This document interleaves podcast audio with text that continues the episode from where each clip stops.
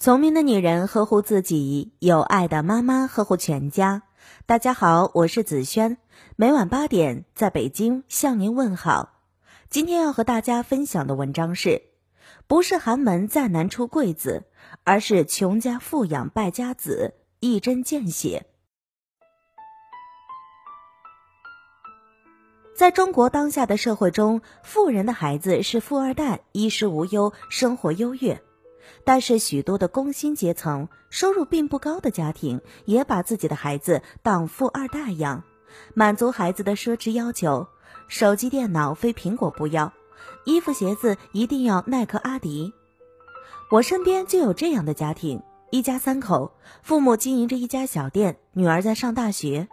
由于电商的发展，小店生意很难做，有时候夫妻俩一个月忙下来，连房租都出不来。两口子平时中午吃饭连个荤菜都不敢点，但是女儿上了大学之后，第一个假期回来就找爸妈要苹果手机，说自己的手机太掉价，在朋友面前抬不起头。然后他父母硬生生的拖了一个月的贷款，挤出来五千块钱给女儿买了手机。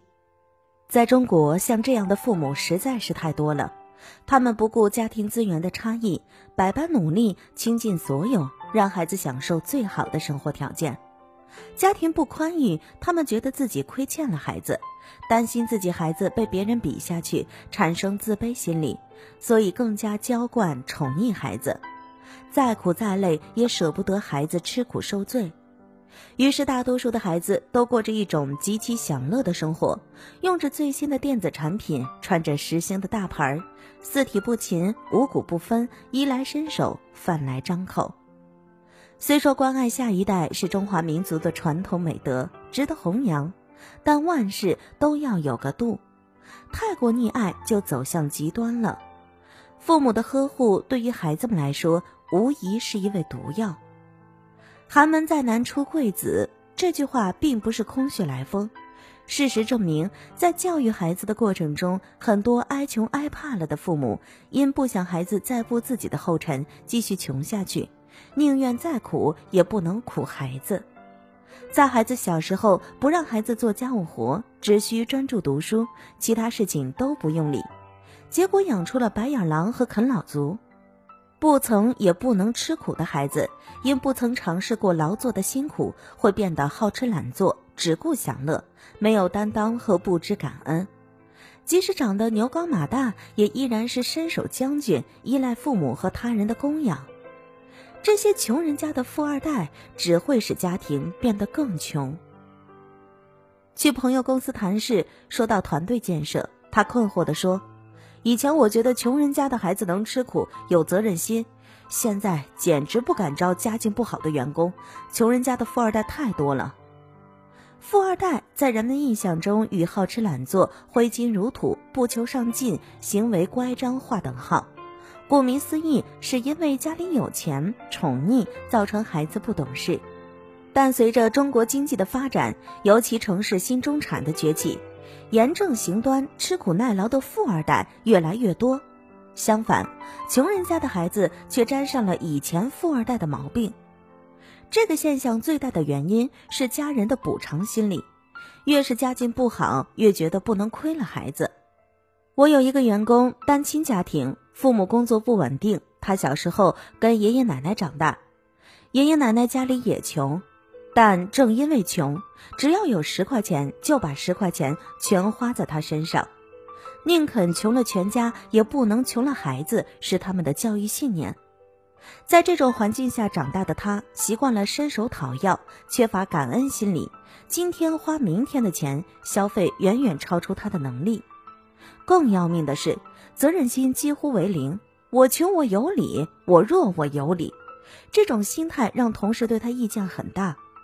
离职前我找他谈话，他表情有理，忽然没头没脑的说了一句：“昨天在路上看到有个人特别像我爷爷。”我知道，长大成人对他是一种凌厉的痛，因为宠爱他的人再也帮不了他。补偿心理是长辈的自我安慰。十年前，穷人勇于承认自己的不足，在教育孩子问题上能够保持清醒。我们家境不好，你要多扛责任，自强自立。如今，各种创富神话冲击社会各个阶层，越来越多没有创富的人把责任推给机遇、社会不公、阶层固化，因为看不到希望，只能倾尽所有对孩子进行补偿。我不管你将来如何，至少小时候别人有的你都有，这就直接造成了一个恶果：家境越不好，越容易把正常的教育当成吃苦，并以让孩子吃苦为耻。我去一个赛艇俱乐部玩过几次，有个十四岁的男孩给我留下了深刻印象。他每天早晨六点起床，搭公交转地铁，再步行来训练。训练完毕，帮教练收拾好器材，去另外的一个地方打篮球。要去美国留学，他担心体力跟不上，跟同学玩不到一块儿，所以拼命的练习。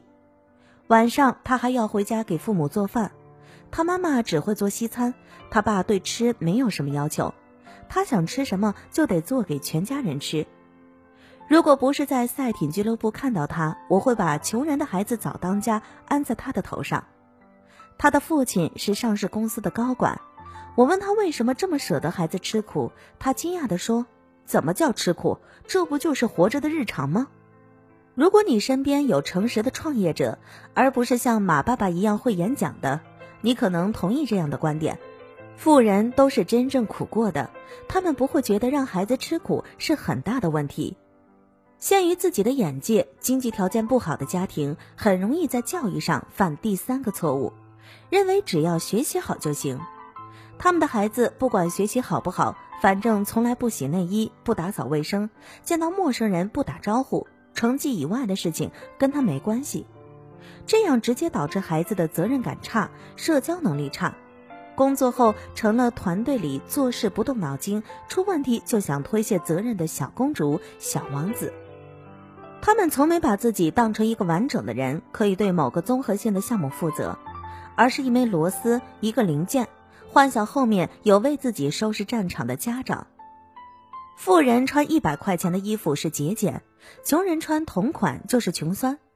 你家孩子去咖啡馆打工是赚零花钱，贝克汉姆的儿子去打工就是励志。在这样的社会现实中，贫穷的父母往往培养了孩子过剩的自尊。为了不让别人说自己的孩子是穷人，干脆不让他们穿一百块钱的衣服去咖啡馆里打工。贝克汉姆儿子曾去咖啡馆打工，时薪二十元人民币。然而，自尊是虚无的，生活是现实的，虚荣不能帮任何人撑过一生。贫穷家庭的这种自尊教育，让孩子特别晚熟。当同龄人已经知道踏踏实实为一日三餐、十年后的生活拼命时，他们却抱着热乎乎的自尊心，幻想只要摆出成功人士的派头就能成功。贫富差异本质上是教育的差异。当富人已经转变教育方向，开始培养能够更好适应社会的复合型人才，穷人却走起了十年前富人的弯路。无限度的宠溺孩子，只求成绩不求其他，结果富人家的穷二代越来越富，而穷人家的富二代越来越穷。林青霞人生最抑郁的时候，圣严法师送给她八个字：面对、接受、处理、放下。这八字方针同样适用于家境不如意的父母。为人父母真正的成长是能够正视自己人生的失败，反思贫穷的成因。我永远记得小学五年级的某天，一贯冷傲坚强的父亲在饭桌上说：“我这辈子才华和努力都够，赚不到钱的原因是个性太强，处事不圆滑。”后来他又多次反思这个问题，以致我大学就开始看心理学的书，一直特别重视自己的情商修炼。父亲身上贫穷的成因，在我这里得到了很好的修复。如果他没有坦诚面对，而是怪家庭、怪社会，后代可能就会在偏执的怪圈中变得又穷又骄傲。家长坦诚面对自己的不足，比故作坚强更有威信。条条大路通罗马，不要跟住在罗马的人比。父母与孩子合力的每一分努力，终究是离罗马一天天近了。今晚的有听妈妈就到这里了。